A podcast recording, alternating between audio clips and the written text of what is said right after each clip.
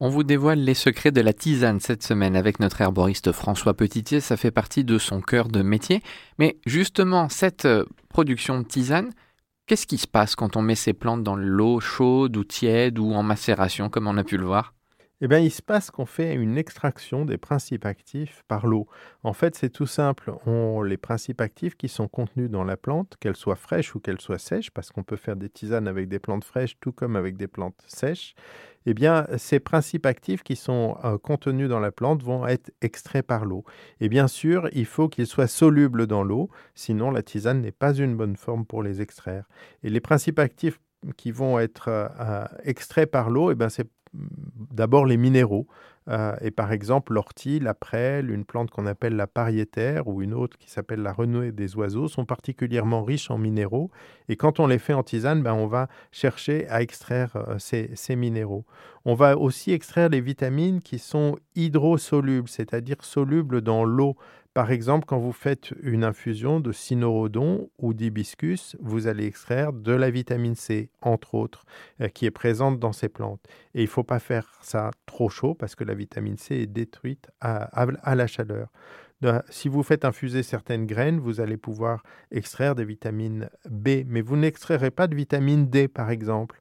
D'abord parce qu'elle est très peu présente chez les végétaux, à part quelques lichens, euh, mais aussi parce que comme la vitamine E et la vitamine A, elles sont liposolubles, solubles uniquement dans les corps gras, donc par définition insolubles dans l'eau, et donc elles ne passeront pas dans votre tisane. Vous allez aussi pouvoir extraire par l'eau, par ce solvant qu'on appelle l'eau, les anthocyanes. Les anthocyanes, c'est une famille de molécules chimiques qui sont responsables de la couleur rouge et bleu en général des fleurs et de certaines autres parties de plantes. Cette couleur, elle va varier en fonction de l'acidité.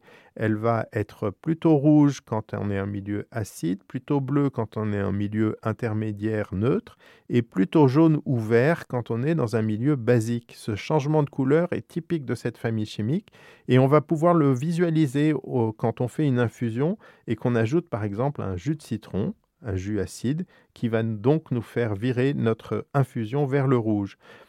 La mauve, les baies de cassis, la myrtille, les baies de sureau sont très riches en anthocyanes et vous pouvez jouer à faire changer la couleur de ces infusions-là avec un jus de citron. Il y a d'autres substances qu'on va pouvoir extraire aussi très facilement par l'eau et qu'on va trouver dans, dans, nos infusions et dans nos tisanes. Les flavonoïdes, qui sont une famille chimique extrêmement importante chez les plantes.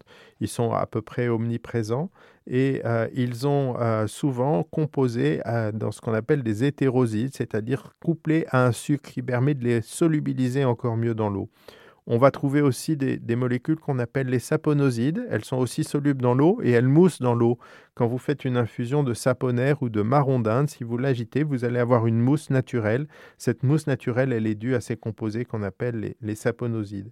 Et enfin, vous aurez des composés qu'on appelle les alcaloïdes, qui sont pharmacologiquement très actifs et qui sont plus ou moins solubles dans l'eau en fonction de leur caractère physico-chimique. Il y a deux éléments à prendre en compte, le temps d'abord d'infusion et la température.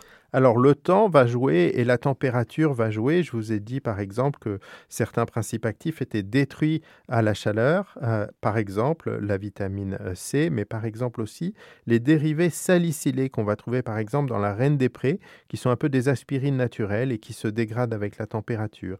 Et puis avec le temps d'infusion, eh bien vous allez pouvoir jouer sur la concentration de certains produits. Les tanins par exemple vont souvent se concentrer euh, avec le temps.